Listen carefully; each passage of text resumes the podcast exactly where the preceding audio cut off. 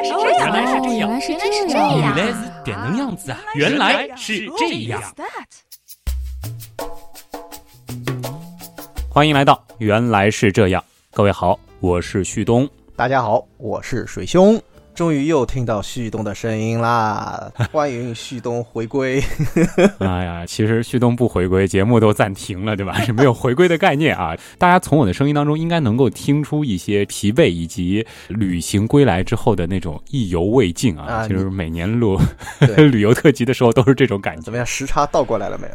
因为我们录节目的这一天，其实我刚回来第二天啊，这个嗯还有一些吧，昼夜好像还不是特别节律。因为这次去的地方和现在 其实理论上是有八个小时的时差，因为我此行的第一站呢是西班牙，西班牙实际上应该是用和英国一个时区啊，它应该是格林尼治时间的，但是因为当时有一个历史时期吧，为了跟欧洲大陆走得更近，所以呢，他们其实用的是和德国一致的这个时间，后面也没改过来。啊，那实际上应该会更接近于我们的东八区啊，对不对？这个先不去管它了，反正大家能够感觉到这个旭东，我觉得还不是时差的问题，还是意犹未尽的那种感觉啊。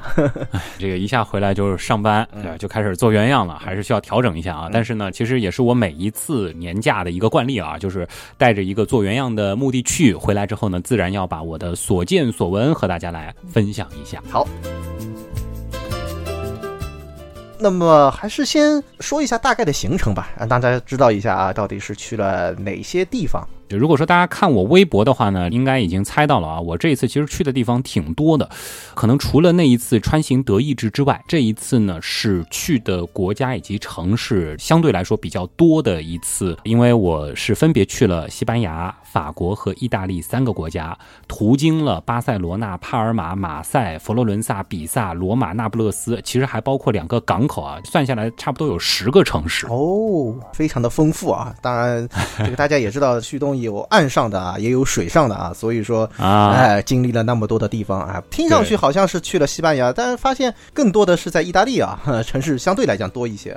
对对对，是可能有一些朋友已经从我的微博当中看出端倪了。我这一次呢，其实有很大的一部分时间是在一艘游轮上度过的，所以这一次的题目呢，我也叫漫游西地中海嘛。这个漫游其实是这一次的主题，因为是坐游轮嘛，所以它的特点就是途经的港口特别多，而且地中海你也知道，基本上每开个六七个小时就能遇到一个很有意思的城市。对所以呢，去的地方肯定就相对多一些了。当然呢，因为是巴塞罗那离港和抵港，所以呢，巴塞罗那呢是又安排了三天多一点的时间来具体的玩一玩。嗯，好，看得出来啊，这个行程相当的丰富。当然，嗯，呃，游轮上啊，这个世界也是非常的精彩啊。这个啊我们下一期再讲，对吧？我们哎先对说一说岸上的部分，主要是在巴塞罗那，对吧？对对对，这个关子卖的有点大啊！这个游轮其实真的特别特别值得说啊。我们先留一留，嗯我们先来说岸上的部分。好，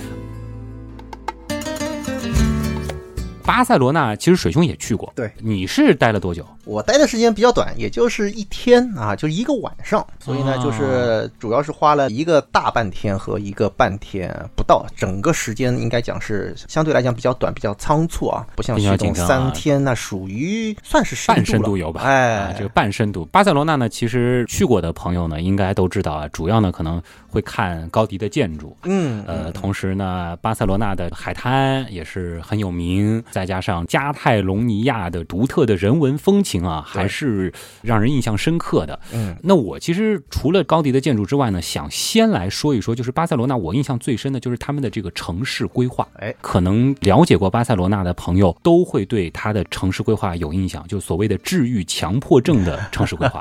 水兄，你当时在巴塞罗那的时候有没有注意到这个特点？就是它的非常漂亮的八角格子状的这个街区。嗯，巴塞罗那啊实际上你在不同的地方，就感觉会不太一样。就是嗯一个是这个海边啊，海岸线这里，对，另外一个就是，如果说你深入到它的一个城市的中心地带，那当然，我这个中心地带并不是我们想象中的闹市区或者市中心那种感觉，它还不太一样。那么它的这种建筑风格，应该讲就是跟欧洲其他的一些地方还是有比较大的区别。嗯，能够感觉到它的城市的这个规划，它也是很规整，但是规整当中呢，又能看到，并不是说像美国有些地方它是四四方方的那种，对吧？就这不是不太一样的。，在欧洲城市当中，其实街区能那么的方正的，这估计可能也只有巴塞罗那了。嗯巴塞罗那其实如果是旅游的话呢，主要是两个区啊，一个呢就是它的那个老城区嘛，哥特区，对，然后还有一块呢就是扩展区啊，扩展区其实就是它第一次大规模扩城的时候。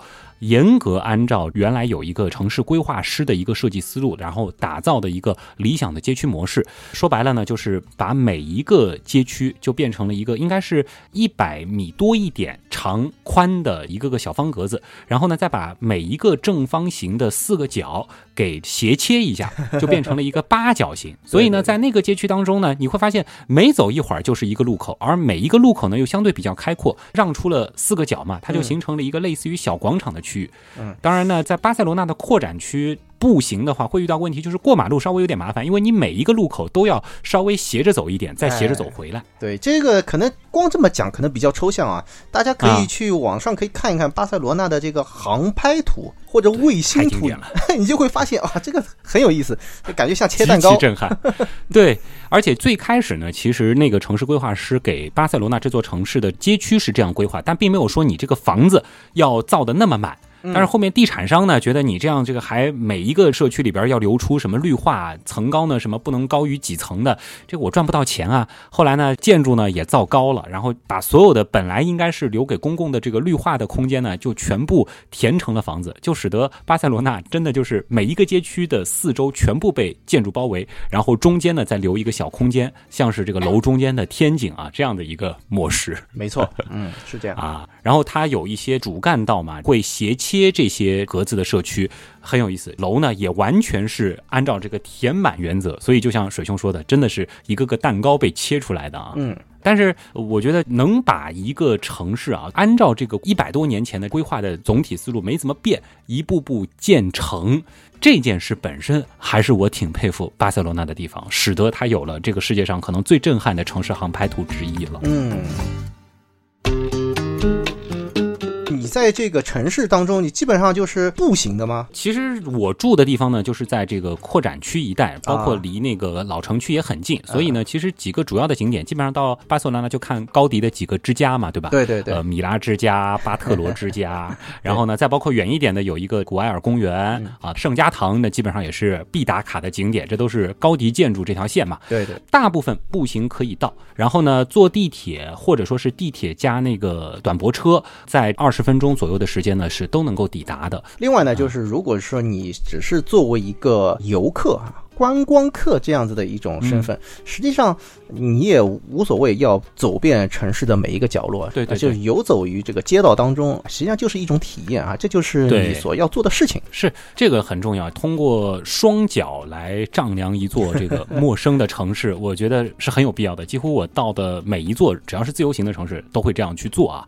而且其实步行于巴塞罗那呢，感觉还是比较好的。首先，这座城市真的是非常干净的，而且此行其实我觉得所有的城市当中，它应该是。最干净和整洁的。啊，另外呢，城市的绿化其实做得很好，它的几条主干道有一个特点，就是人行道呢是在马路的中间，嗯或者说呢是大马路，它会变成人行道加车行道加人行道加车行道加人行道加车行道再加人行道这样子的一个结构。对，说实话，前面旭东所说的几个城市啊，前面就想说了，嗯那么多地方，当然我不是想吐槽意大利啊，那的确是这个巴塞罗那要比那几个城市要漂亮，也感觉上会更现代一些。这走在巴塞罗那，你感觉其实有点像上海的那种感觉，就是因为这个街道很对宽，对吧？很干净，是是是嗯，就很像是上海的外滩加上衡山路一带的一个结合体啊。哎，然后城市呢，基本上建筑都是以这个上个世纪初啊那样子的一种建筑风格为主，同时呢还会穿插了很多世界各地的非常有名的，当然以欧洲为主的那些设计师的大手笔的建筑啊，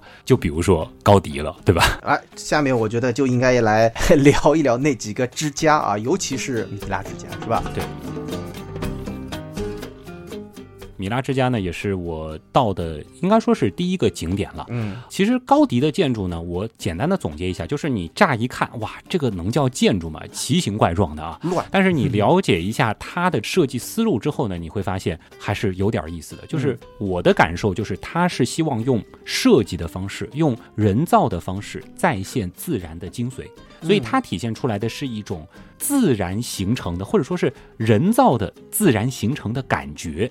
对我们平时会有一种感觉，就是自然的东西，它会有一种错综复杂，就是比较杂乱。它对并不是那种像人工修饰，它会整齐，是吧？什么东西我们都讲究对称啊，要对齐啊，等等。因此，你去看它高迪的这个建筑，你第一眼就是乱，第二个感觉就是齐。然后第三个感觉呢，你就是你仔细去看的话，你就会感到惊讶了，就里面有很多的一些细节，实际上是非常令人震撼的。它在乱当中呢，其实还是体现了一种独特的有序。其实自然也是，有的时候你会觉得，哎呀，你说树形态是很乱的，对吧？但是它其实有一个基本的逻辑在里边儿。树的生长其实它是遵循着一些逻辑的。高迪的建筑呢，其实可以说是 get 到了自然背后隐藏的逻辑是什么。嗯，所以啊，走在里边还是很有意思的。米拉之家呢，去过的大概有印象，就是它的那个屋顶号称世界上最美丽的建筑天台嘛。真的，你走在里边，虽然是在闹市区的市中心的一个公寓楼的，并不是很大的天台，但你真的会有种恍惚之间，好像身处在大漠之中啊，或者说是身处在戈壁滩当中的那种空旷苍茫的感觉。对，倒是可以讲一讲，就是高迪他的那个设计思路，就包括我可以把接下来那个圣家堂啊这些都融在一块儿来讲啊，就包括古埃尔公园。啊嗯，因为我稍稍看了一下高迪的一些，比如说设计这个拱顶是怎么设计的一些这个介绍嘛，嗯他其实用了一些很巧妙的方法，比如说他会用铁链条，比如说我要做一个建筑的拱顶，它呢是用一块木板，然后呢用很多的铁链条啊，用它自然的下垂会形成一个弧线，嗯。把不同的链条链在一起，下面放一面镜子，你从镜子里去看，其实这个啊下垂的就变成了建筑的拱顶，是不是？哦，哎呦，这个非还是很巧妙的嗯对对对对那当然，圣家堂也不用说了啊，世界上 唯一一处还没有造完哎的文化遗产。嗯在我回来之前，它刚刚成为了一栋非违章建筑。之前呢，是世界上最著名、最贵的 违章建筑。啊，对对对，我去的时候，它还在装修，然后呢，就是嗯感觉上你以为它是在保养，或者哎说是就是修复，它不是，它实际上是没有造完，这个是造了多少年了？一百多年了是吧？一百多年，到我现在还在造，说是要到高迪是诞辰还是逝世的一百周年纪念日的时候啊，对，才造完是是应该是到二几年年的时候，啊二零二六年吧，我记得啊，应该是在这个时候啊。但是圣家堂呢，就是属于外观看哇，怎么那么乱？但你仔细看，真的是有很多的小精巧在里边。最震撼的就是走进去，走进去那个光影效果，它就是充分的利用了自然光线的变化，结合它那个彩色玻璃，哇，这个里边如梦似幻啊，很难用语言去形容的那种神圣之感。哎，确实，哎这个地方啊其实从圣家堂呢，你是能够 get 到，就是高迪他为什么对自然有一种崇敬，因为他是一个非常虔诚的教徒嘛，嗯，他会觉得就是说一切人类的造物是不如造物主的那种美，或者说是那种精巧的，他就是试图用这种方式向他的信仰去致敬嘛。嗯所以在这个圣家堂当中，你能够看到他理解的这个世界，或者说是他理解的信仰，以及一些很有意思的数学元素。圣家堂有个很著名的那个高迪数，那个幻方，是是是，十六个格子，然后各种连线出来都等于三十三嘛。这个其实也是基督教的那个三位一体的一个概念嘛。对对对对，这个还是很好玩的啊嗯！好了，高迪的建筑要说又要说半天了，具体的大家看我微博之后发的图，或者说是在这个公众号，到时候我可能会剪个小视频吧。嗯这个如果没有了解过的，可以通过我的这个视角去看一下。对，实际上也可以到某度上面去，印象中是有一个网上的一个虚拟的导览的。巴塞罗那还有一个感觉呢，就是包容多元的一个城市吧，嗯各个文化、民族、各个人种，当然还要不得不提的就是各种性取向，都在这座城市 充分的展现着他们的自我啊，这个点还是让人印象非常深刻的。这个具体的到过巴塞罗那的朋友应该都懂。当然，同时呢，因为可能它的这种包容，或者说它的法律制度的一个问题吧，就是巴塞罗那其实在那边的四天，一直到离开，我都在担心被偷这件事儿，因为身边只要有朋友知道我要去巴塞罗那，就是这个提醒，管好你的钱包，管好你的护照，结果使得我整个行程都在小心这些事儿啊。还好我运气比较好吧，或者说是可能相对比较注意吧，没有被偷。但是呢，太多的朋友曾经在那儿被偷过了。嗯，对，呃，与啊之相类似的，其实还有罗马，罗马也是嗯这种情况。我自己没有这个经历，我只能转述一下别人的一些经历啊，供大家做一个参考。就是他们套路很多，巴塞罗那有很多露天的餐馆嘛，你比如说在路边的餐馆吃饭，可能会有人跑过来问路，或者说有人拿来一个卡片让你看，其实他的目的不是让你看，只是遮挡你的视线。他真正的目标是顺手拿走你桌子上的手机或者是钱包。嗯，还有可能你被 A 问了个路，其实他是在分散你的注意力。对 B 呢，他从背后顺走你可能放在椅子边上的相机啊这些东西啊。总之有很多的这个套路，所以大家在巴塞罗那呢，我建议还是像我这样吧，就是时刻小心，然后呢能把财物放在视线所及或者说是不离手的状态下是最好的。对对对对，这个是千万要注意啊。哎，嗯既然说到了餐厅，我觉得巴塞罗那的美食，这个晚上的这个夜市，我觉得不得不提吧。对，尤其是我是在六月份嘛，就靠近夏至的时候去巴塞罗那。哎然后前面也说了，巴塞罗那其实比欧洲大部分城市更靠西嘛，所以就使得它虽然纬度没有德国高，但是它的日落真的很晚。晚上我到的时候，基本上十点钟左右天才正式黑。嗯，所以呢，巴塞罗那的人他们吃晚饭的这个时间，基本上就是在二十一点之后。我真的尝试过七八点到餐厅，然后寥寥无几的客人，到了十点大部队才过来吃饭。哎，对对对，因为我是七月份去，所以说感觉是类似的。这个晚上简直就是太热闹了，就是对，我们好像感觉就是晚上是出来吃夜宵，但是他们实际上是九点钟才出来吃晚饭。对他们来说就是正餐，对吧？对对对对，我们也嗯吃过一些西餐呀、包括西班牙的这种风格的，是吧？啊到了那个地方，呀对吧哎，你才发现啊，实际上就是我们所说的这个西班牙的美食，那实际上还真的是在欧洲也是值得一提的。对对对，西班牙菜号称是欧洲三大菜之一嘛，尤其是以海鲜饭啊或者是排呀对，为主的，的确是有非常多的吃法。还要提一下，就是西班牙的那个 tapas。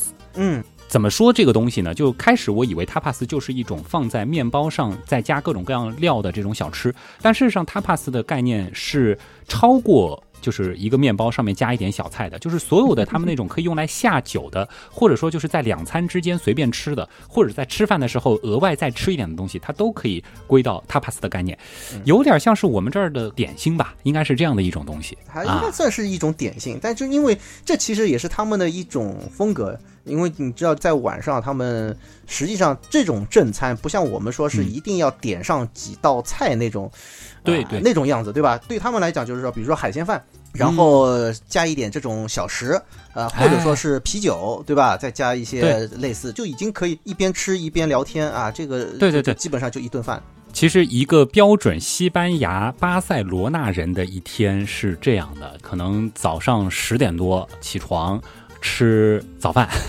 嗯然后呢，到这个十二点左右呢，可能随便吃点 tapas。他们早饭都有人喝酒，当然指的是双休日的时候啊。嗯到了下午两三点钟开始吃午饭。十七八点的时候呢，肚子有点饿了，再吃点 tapas，再喝点酒。到了九点呢，吃晚饭，然后到了十一点继续吃 tapas，去酒馆啊和朋友聊天。到了一两点钟开始去夜店，就反正从早吃到晚，从早喝到晚。呃，水兄刚刚说西班牙人喝啤酒，我倒是发现他们可能更愿意喝红酒，或者是他们的那个 cavas，就是那个气泡酒，类似于香槟的一种酒。对对对，对吧？嗯，还有一种酒喝的比较多，就是那个叫什么呃 sangria，一种果酒，感觉就是像红酒再和一些这个其他的水果放在一起的一种酒，啊，还挺好喝的。基本上是这样。海鲜饭就不用说了啊，这个其实大名鼎鼎。呃，到西班牙吃呢，中国人可能会吃的觉得怎么上海话叫“各桑味”，就是饭没弄熟。其实它呢，因为直接就是生米粒和那个汤汁煮熟嘛，这肯定不像我们是求软糯的口感。但是呢，它真的非常的鲜啊！如果吃得惯这个味道的话。嗯，对，这个巴塞罗那是一个海港城市啊，所以说海鲜还是非常丰富的。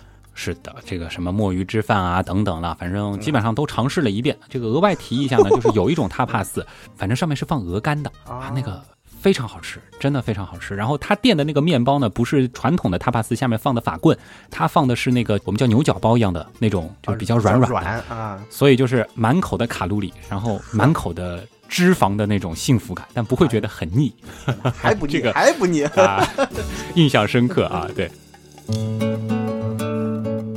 另外就是巴塞罗那的海边啊，这其实和大部分的海滨城市也差不多。这里我主要想说一个，就是我这次去体验的一个比较冷门的景点，也是之前在一个我不知道大家有没有看过叫《Watch the Walker》，就是那种国外还挺流行的，就是跑到一个城市，就是第一人称视角漫步这座城市。嗯，我当时去之前呢，就是在一段这样的视频当中看到了，哎，这个海边怎么有一个像直升飞机一样的东西，走得很慢。仔细看呢，才发现其实是一个索道，因为你想海边没有山嘛，这哪来的索道？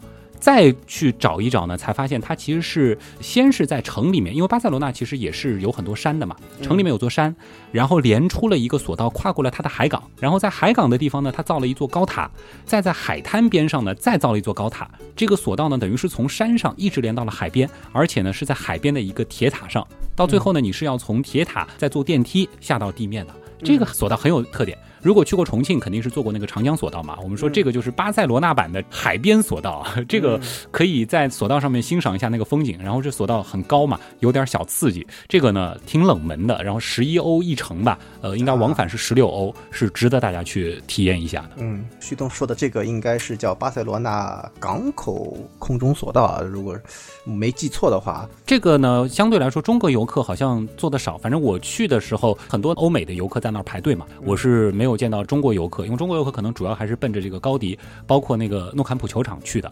啊，对吧？对对对，我倒是没去那个球场啊，因为大家知道我不是足球迷，我是只有在世界杯的时候会临时成为伪球迷啊。哎，说到这个 诺坎普，我去巴塞罗那的时候还真的凑巧了，正好是什么？正好是巴塞罗那跟皇马有一场国王杯的比赛。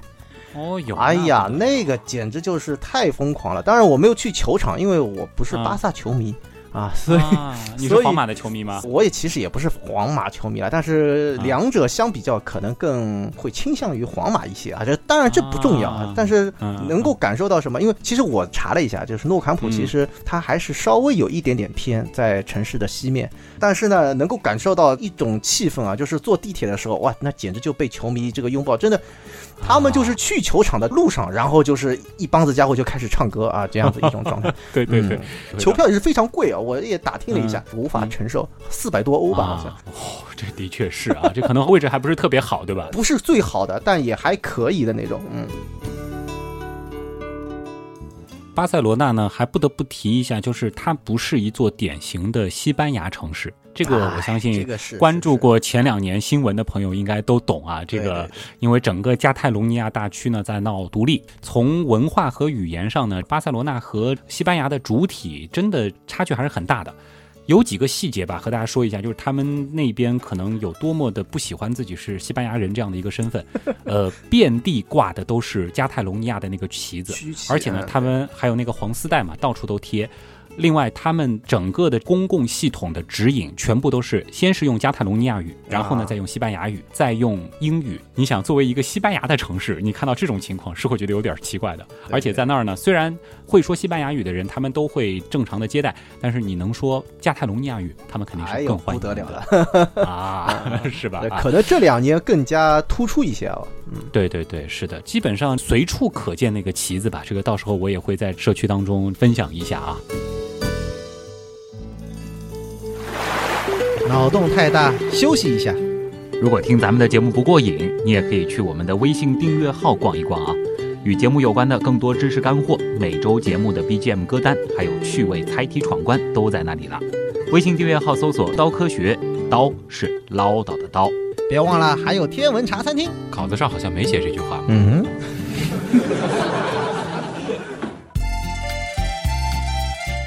巴塞罗那，我觉得差不多吧。要说的话，可能三天三夜都说不完，实在有太多的点滴了。因为这一次其实后面还有那么多座城市啊。是，嗯。那接下来的几座城市呢，其实就是游轮的行程了。嗯。游轮呢，其实主要是途经了帕尔马、法国的马赛，还有呢就是意大利的几个点。一个点呢，它靠的那个港叫拉斯佩齐亚，实际上呢是安排你到佛罗伦萨或者是比萨去的。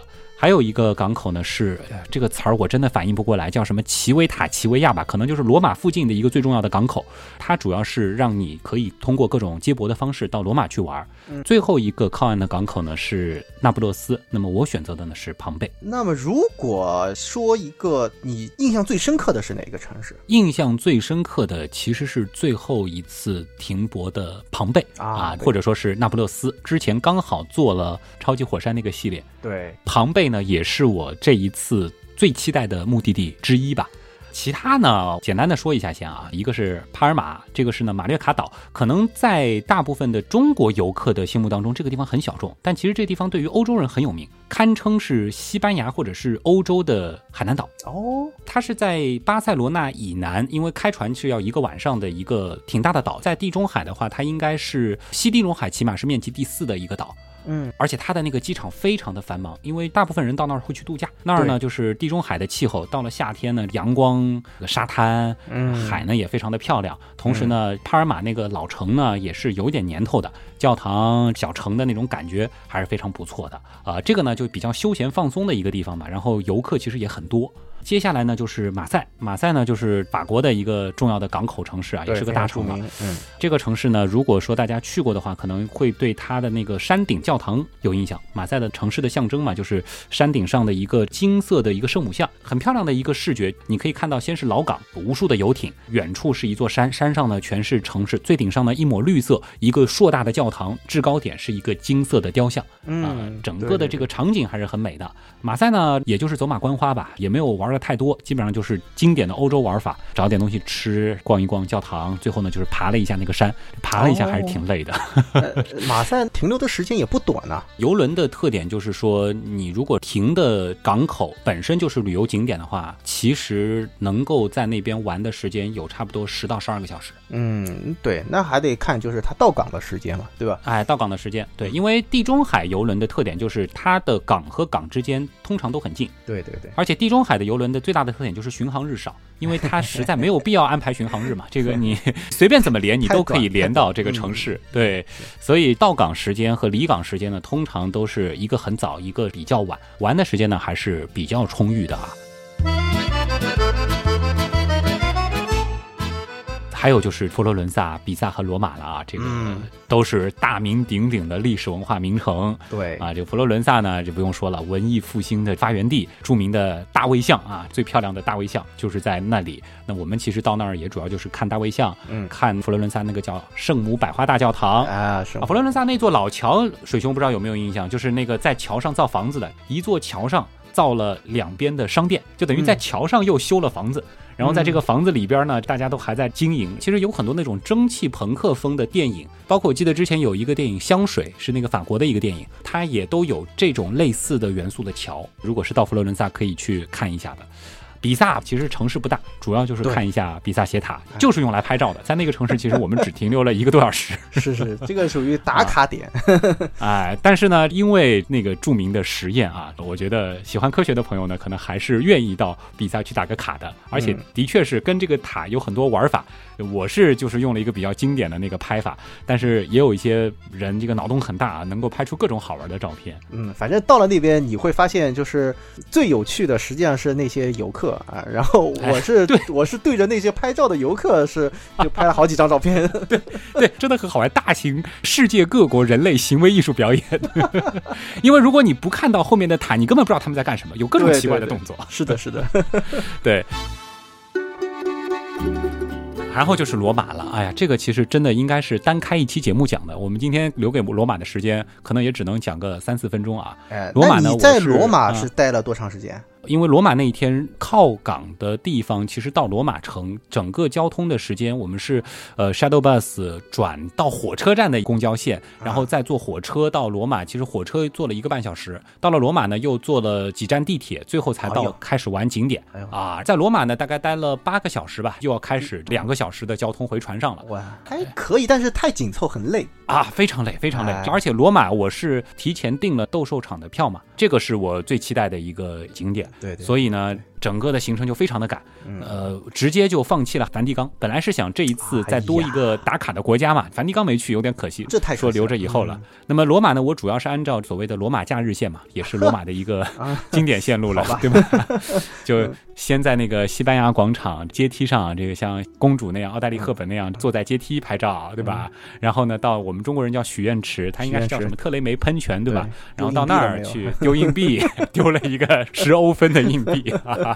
再步行到万神殿，万神殿呢？万神殿啊，还是很漂亮，这个特别古罗马的那种感觉。走到那儿就是一种历史，或者说是两千年扑面而来的感觉。是是。当然，万神殿现在其实是被改造成了一个教堂了。就进去之后，你会发现很有意思，一个古罗马的建筑，但是里边呢，其实全部都是基督教的痕迹。嗯，对对。但是整个感受还是非常不错的。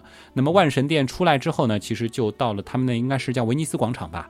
这就是意大利也是一个非常壮观壮美的一个国家的象征了，白色的大理石建筑。那么其实，在威尼斯广场边上就是古罗马广场，边上呢全部都是露天的古罗马的遗迹，体量很大。然后沿着这条路继续走呢，就是。斗兽场了，或者叫竞技场，对，竞技场，嗯，必到，嗯。现在做个提醒啊，就是如果去竞技场，一定一定记得提前买票，哎，对，提前约时间，约好时间到那边去，否则的话，它有一个散客通道，它的排队现在是这样的，就是三个通道，一个通道呢是预约时间的通道，其实我们也排了二十多分钟才进去，嗯，然后另外两个通道呢是这样，就是说预约通道可能放二十个人，第二个通道呢可能放五个。然后最后一个通道呢，可能放一两个啊，这样，嗯，所以如果你是散客，路过那边想来都来了，那你基本上可能要两个小时左右，你才能最后到里边去目睹一下。嗯，我那时候倒也没有预约，但是去的比较早，所以排队其实也还可以。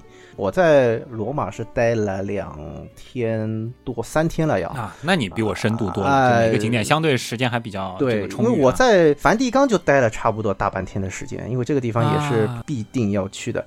对对对对对。另外你说的是按照那个罗马假日，实际上罗马假日里面有涉及到的几个点，我也是到了。然后还有呢，因为那个什么，我也比较喜欢看那个丹布朗的那个小说啊，他那个啊，就是如果你看过那个《天使与恶魔》，对吧？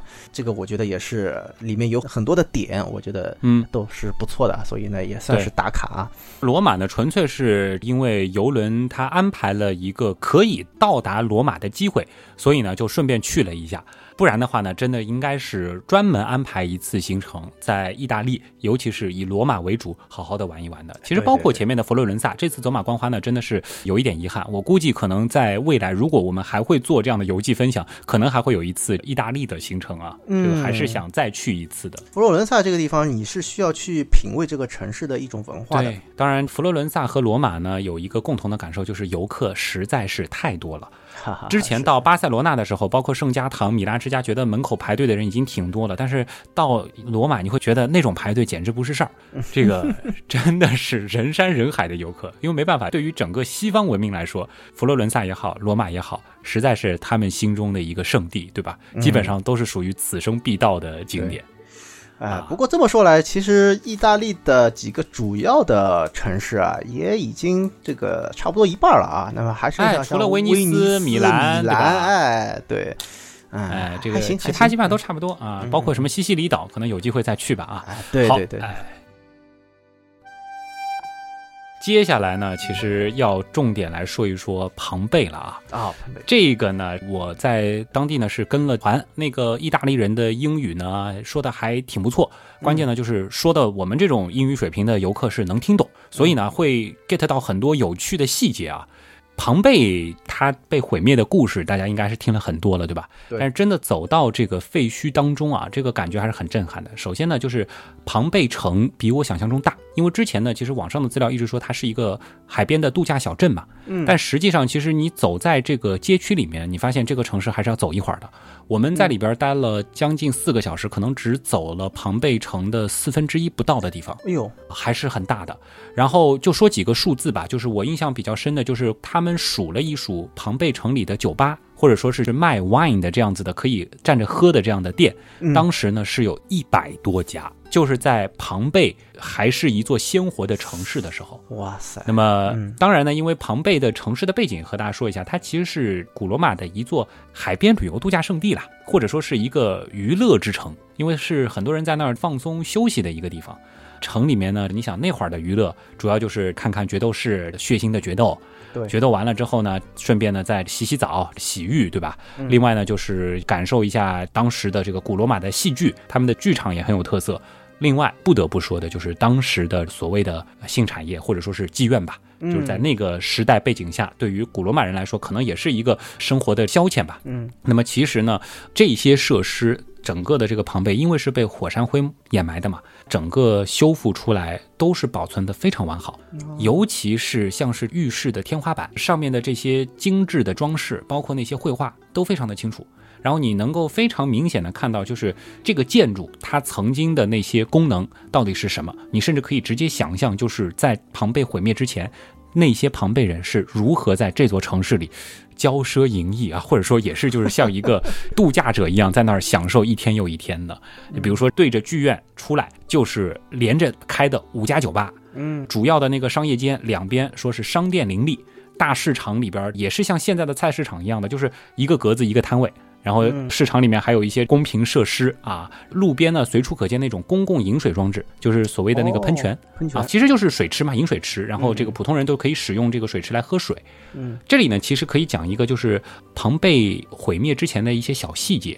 有说是在火山喷发的前几天，这些喷泉就没水了。当地人呢，其实还觉得奇怪，为什么没水了，还去抱怨这个市政建设。因为庞贝其实很厉害，它这个是铺了水管的，啊，这个这城市各处都是水管，但是没有下水道，所以呢，过马路他都得踩着那个石阶过，因为这个脏水 会弄脏那些贵族们的袍子啊。这个城市的味道应该不是很好闻。在火山喷发之前，其实是有一些征兆的，嗯只是因为维苏威火山在那个时候实在是没有办法让他们想象到，这其实是一座威力巨大的火山而已。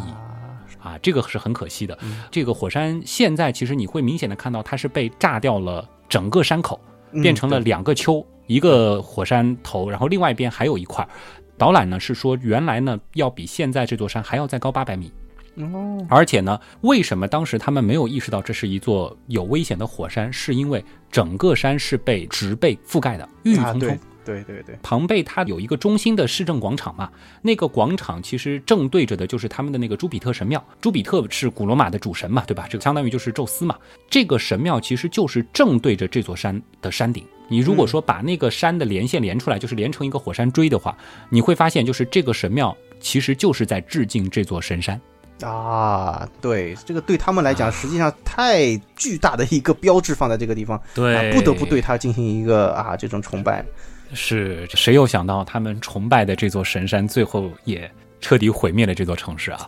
这个庞贝有很多著名的 victim，就是遇难者，对吧？就是这些现在看上去是石像嘛，它实际上就是说遇难者当时被火山灰覆盖，肉体分解了以后留下的那个空间，再重新灌上水泥复原出来的那个图像，只能说是震撼吧。当然，你也可以去想象，就是当时那些遇难的人啊。在生命最后的时刻，是经历了一种怎样的恐惧和绝望？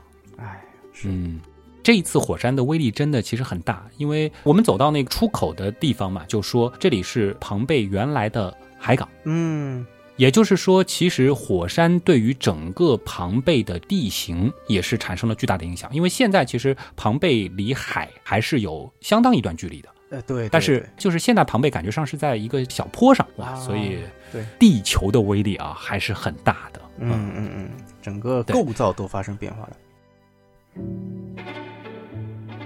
庞贝其实就在那不勒斯附近，非常的近啊。顺便说一说那不勒斯吧，这个嗯那不勒斯，我觉得可能也符合水兄对于大部分意大利城市的印象，就是名字特别美。然后呢，你从 这个远处去看也特别美，嗯海边碧海蓝天，远处是火山，对吧？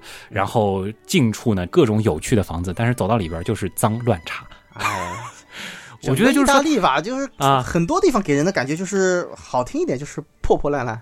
哎，就不知道为什么，就是就作为一座 欧洲城市的，这个想这个底子这么厚，而且它的确建筑是很精巧的，但是这个市容市貌，说实话，咱们国内很多三线城市都要远强于，尤其是像那不勒斯这样的城市啊。哎，当然没有恶意，但是呢，这个城市本身还是很有特点的。比如说，呃，我就顺便的说一说吃的啊，这个那不勒斯最后半天吧，主要就是去找最有名的披萨。因为不知道大家知不知道，其实现代的披萨可以追溯的就是起源于意大利的那不勒斯啊，而且他们只认一种披萨，叫做玛格丽特。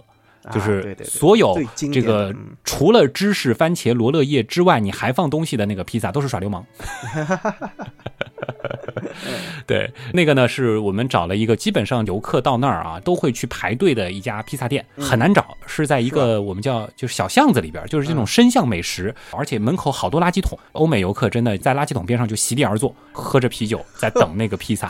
排披萨我而且是个外带的，我都排了一个多小时。如果你要堂吃，它很小一个店面，差不多可能要排两个小时你才能去吃到那个披萨。但是呢，吃到的时候你会发现啊，原来趁热吃最正宗的披萨。还是不一样的，它那个面皮不是那种我们可能在上海吃到的意大利披萨，就是比较薄、比较干。它呢就是很有韧劲儿，嗯，口感上就有点软糯，但是呢它又带的那种酥松，而且呢番茄和芝士啊融合的很好，汁水特别浓郁啊，这个就很难形容。但是这个口感很好，就很大一个披萨，你吃下去不会觉得很干，不会觉得很柴。啊，反正如果有机会去，对对，有机会去的话，可以去尝试一下啊。对，因为我是那个那不勒斯，我是没去过啊，但是在意大利披萨是吃过好几次了。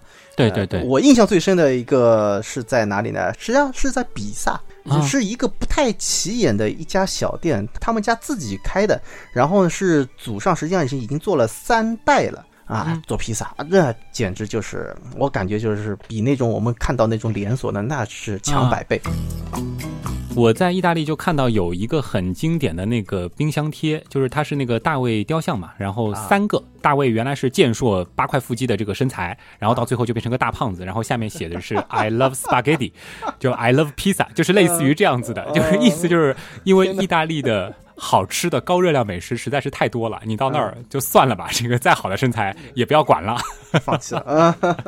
就我到那儿甚至也有点这个自暴自弃的感觉啊。那东西实在是好吃，而且呢，就是不太容易中招。就基本上他们的那个面食，这个口味上，我觉得为什么披萨能够成为世界级的美食，也是这个原因。就是好像各国人民对于它的那些味道也没有说特别挑剔的，对吧？因为番茄大家都爱，面食加奶酪，这个大部分朋友也都能接受。嗯，再像是各种这个 pasta，对吧？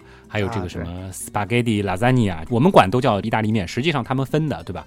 宽面、细面、这个千层面，各种通心粉，还是啊，有没有螺旋状的呀？什么对对对，啊。哎，这里一定要说啊，这个老外为什么会吃披萨，真的不是因为他们。不会把馅包到面皮里面去啊！这件事儿其实世界各国人民都会，不是我们中国人才会啊。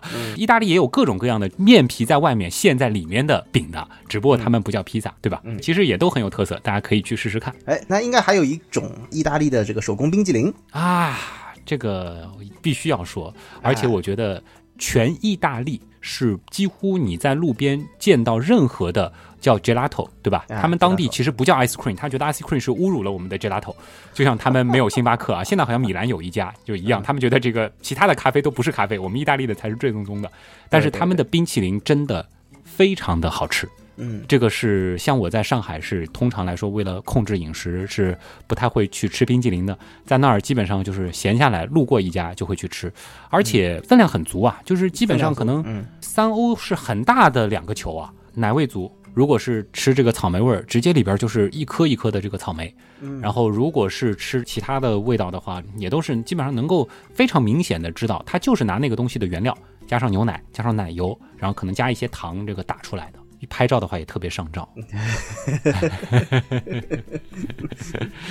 顺便说一下这个马赛吧，马赛唯一就吃了一餐，就是喝那个马赛鱼汤。可能到马赛的人会知道马赛鱼汤很贵，但是呢，我觉得。不是大部分的中国人能习惯的一个味道，就是它做的很腥。它什么鱼啊？它就是当地的各种鱼吧。然后它可能就是要熬出那个鱼的原汁原味的感觉。然后你在那个鱼汤里其实是看不到鱼肉的，但你知道这个鱼全部被融在了这个汤里面。然后呢，他会给你那个小面包去去蘸那个鱼汤吃。好像第二道呢就是吃这个鱼肉啊，全套吃下来价格真的不便宜，呃，好几十欧。但是呢，这个腥味儿啊，比我们中国的要重很多。嗯，那因为它不放葱姜蒜吧？哎，有这个可能吧。然后在马赛很有意思，就是说我吃到了一些就是类似于亚洲菜的做法，就是比如说虾仁、咖喱和米饭的搭配，你就？特别穿越，就觉得哎，在法国你本来应该是期待吃法式大餐啊，当然这可能是北法的这个南法一带这个吃到的很多东西，倒很像亚洲的这个，尤其是东南亚一带的那种吃法，嗯，口味呢相对比较重，嗯，哎，然后呢又是海鲜，而且他们还和西班牙一样比较喜欢米饭，就是这样。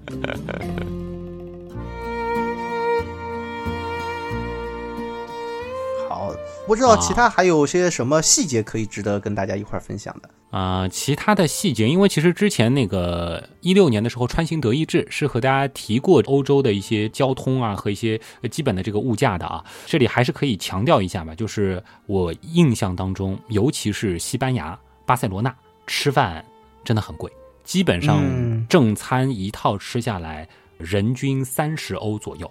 当然不知道是不是因为我不太会点，还是说我可能点的都相对来说比较贵，啊，三十欧已经不算很贵的了，就是属于就是比较普遍的。因为我的三十欧是不带甜点的，就是 dessert 都没有点的情况。对对对对，就主食，嗯，主食加饮料，可能加一两个头盘吧，嗯嗯，基本上就是这样。或者你再加点 tapas，基本上就奔着四十欧去了。所以这个印象特别深，是啊。然后另外呢，因为就是我虽然全糖的可乐不喝，但我其实挺喜欢喝各种零度可乐的。然后。欧洲的可乐真的好贵啊！这基本上一瓶可乐两欧，两点八欧啊，算下来这个人民币都是奔着二十三十去了啊。嗯 啊，其实他那边的水也挺贵的。对，这个是矿泉水的话，基本上一点五欧、两欧也都是非常常见的价格，对吧？对对对对。啊，那当然你要说贵，就不知道是不是因为他们可能人均收入也比较高啊，地铁、公交，包括住宿，对吧？这个都还是很贵的。哎，对对对，公交的话真的要适应一下，打车更不用说了。光是公交的话，坐大巴车两欧到三欧坐一程也很正常，所以你基本上到那儿都会买那个一日卡或者是多次卡。对，否则的话，你这个坐一次公交，相当于就在国内打了一次车。当然，你要在那儿打一次车，简单的说一下，我们最后一天是游轮到机场嘛，一口价三十九欧，这还是官方指导价，就是一共打车就打了十五分钟的时间，你想有多长的路？这三十九欧，这接近八的汇率，对吧？三百多块钱啊，这个还是非常心疼的，所以这个轻易是真的打不起车的啊。嗯，确实如此。哎，对，住宿的话呢，怎么说呢？因人而异吧。但是，哎，除了住青旅之外，我是住了一个四星级的酒店，因为是在老城区和扩展区的中间嘛，所以位置还是比较好的。所以呢，价格算下来，应该是要一千七到一千八的人民币的。哎呦，关键房间 不是很好，以及没有早餐。当然，如果说大家有朋友就在巴塞罗那有更好的住宿，也可以在我的微博上给大家推荐啊。这其实可能现在很多人喜欢住那个 Airbnb 嘛，因为我是懒得去操作这些麻烦的事儿了，所以没有住。可能用那个呢会更性价比高一些。嗯。我是住的是类似于民宿那样的，就是也是在网上找的，就是说价格不贵，当然条件不能跟酒店去比啊，但是呢房间什么也挺大的，因为他们这个老房子就感觉到这个里面门一道一道的，就是整个空间还是比较大，然后你会发现有走道，走道里面还有就是说它的一个会客的这个空间什么，还是非常古典的，这是在巴塞罗那的这个感觉，然后跑到罗马这个又不行了啊，整个 罗马就是说房间也。很小，整个也都很破，然后你要找这个地方呢，可能也不太容易。然后就是那种非常古老的那种门，然后但但是它有那种带电的这个门铃啊，然后主人会过来这个开门，也挺有意思的。嗯，就是说你操作的来这些事儿呢，我觉得其实选民宿还是一种独特的体验，对吧？哎，当然可能你需要为此做更多的功课，因为其实还是会存在一些坑的。大家呢是要小心的，是吧？这包括其实这民宿它可能会存在扣款啊等等的这种各种问题啊。这个呢，经常出去玩的朋友可能这方面也会比较有经验一点。倒是可以说一下，就是巴塞罗那除了在老城，因为它的城市规划的问题，其实你看过它的地图之后，你基本上就可以不需要地图去走路了。这个我印象特别深，因为你数几个街区怎么转弯就行。但是罗马即使有地图也很容易晕，实在是。而且罗马的街道都很小，对吧？嗯，而且方向吧，它也是各种各样的，不规整。然后呢，它还有一些什么上坡下坡，反正嗯，挺晕的啊。对，意大利的老城都是这样，包括其实马赛也有类似的问题啊。去的话，路感不好的朋友记得多去问。有一个小细节，我想说一下，就是因为马赛是法国城市嘛，我正式玩法国大城市，其实这次是第一次，我发现法国朋友的英语真的不是很好。哎，确实。虽然他们很热心，然后我就说一个，就是我们去山上那个教堂嘛，然后要问路，路上呢就找了一个法国大爷，然后问他是不是去那个教堂的路。为什么知道他英语不好呢？因为他在数数，他说 about 多少 minutes，然后他就 one two three four 这样子在数啊，这个 forty minutes 这样子来说的。然后 即使是这样的这个英语，他还说了一个谚语，说你知道条条大路通罗马，所以呢这条路虽然花更多的时间，但是你也能去。但是他说的特别磕巴，哎，我就觉得很可爱，就很。热心的一个人，欧洲其他城市大部分情况下问路不太会有这个英语的问题，但是法国呢好像比较普遍，问了几次遇到过完全不会说英语的，以及遇到过像这样的会说简单的英语，但是又非常热心的这个大叔。感觉吧，欧洲这几个国家，旭东所提到的，德国的英语肯定是好于西班牙，还要好于意大利，最后是法国。对，基本上就是这样子的一个梯度吧。呃啊，这个基本上说的差不多了啊。最后说一下，就是夏天去地中海，因为这个地中海气候的特点嘛，就是 晴旱，再加上空气质量好，空气特别透明，即使是三十度，没到我们这儿三十七八度呢，啊，真的是晒。水兄知道，其实我还是挺喜欢晒黑的。到那儿我真的是天天涂防晒霜，然后到后面就是找到阴凉的地方就去躲啊，真的是没法待。待的久了，你会发现这个眼睛也被晒得晃。然后这个皮肤都疼啊，嗯，对对对，而且他那种就是有没有发现万里无云是吧？嗯，整个就是在户外，如果没有一个树荫或者房檐的话，你真的就是毫无遮拦。对，所以你想，就是到意大利你会发现很多的房子它都有骑楼的这种设计嘛，你都必须靠它的那个路边的那种凉棚啊，或者是这种可以乘凉的通道，否则真的是没法久待。大概就是这样一个岸上的行程的速览吧。没想到这样一说，也说了将近一个小时的时间了。哎呀，这个不知道大家感觉怎么样？是不是也是有些啊垂涎欲滴是吧？哎，旭东啊，下次带着我们一起走啊！哎呀，这个期待有这样的机会吧。其实去探索陌生的国家、陌生的城市本身还是很有趣的。如果你之前攻略做的比较充分的话，呃，按照攻略去走。如果说你没有攻略，到那儿去随机的遇到一些有趣的事儿，当然在保证人身安全的前提之下啊，还是会给你的人生增加非常多的体验啊。这也是可能很多朋友比较喜欢听我们的游记的一个很重要的点吧。嗯，是，如果有机会的话，大家不妨自己去走一走，感受一下。那么至于下一期要和大家说的重点呢，啊，前面一开始就已经说了，因为这一次其实。我觉得除了岸上之外，船本身就是非常非常重要的一个旅行的目的地。对，游轮这个东西啊，大家千万不要把它当做一个交通工具啊，这个东西实际上真的是一个，你要了解西方的一些文化，我觉得游轮是一个非常重要的一个点。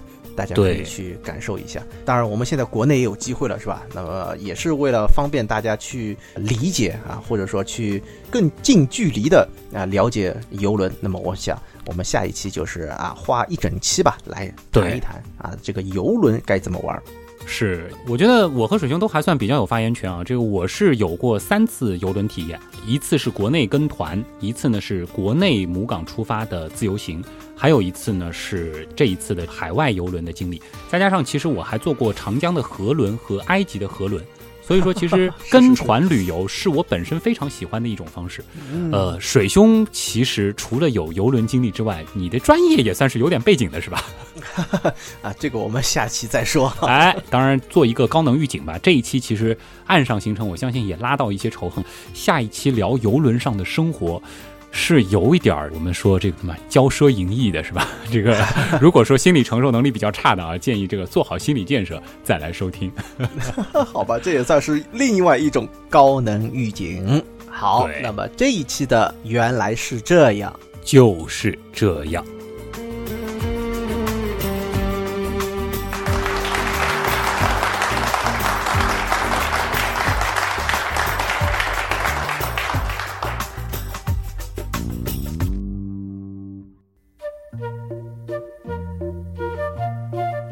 刚刚那个好像弄得都像结束了啊！这个例行的广告还没做是吧？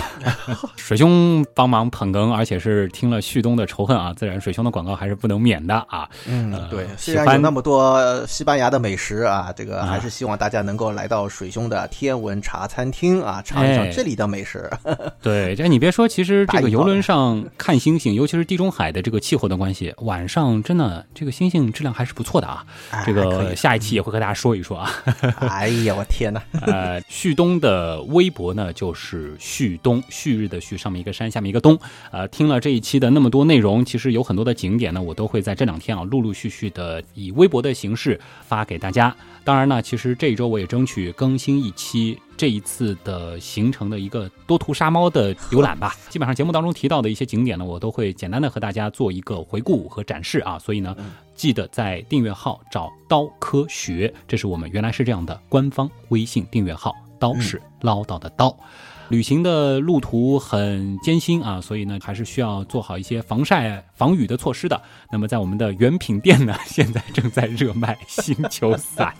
嗯，防紫外线又防雨，对，好像之后还会上线一些这个夏天的什么小商品啊，这个什么小电扇啊，什么这个小杯子啊，反正现在周边组的这个小伙伴也是正在忙碌着啊，大家也可以期待一下你看你。你要去欧洲要带些什么东西，你就啊全都配齐了，好不好？就是以后在这个原品店选购就行了啊，在刀科学里面其实也直接可以点周边的那个按钮去找，或者到微店直接去搜原品店就可以了。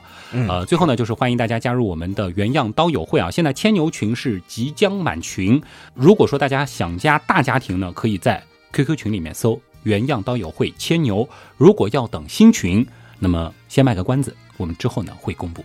嗯，好，又有新的群了。那么今天的原来是这样，真的就是这样了。再次感谢所有通过各种方式支持和帮助过我们的朋友。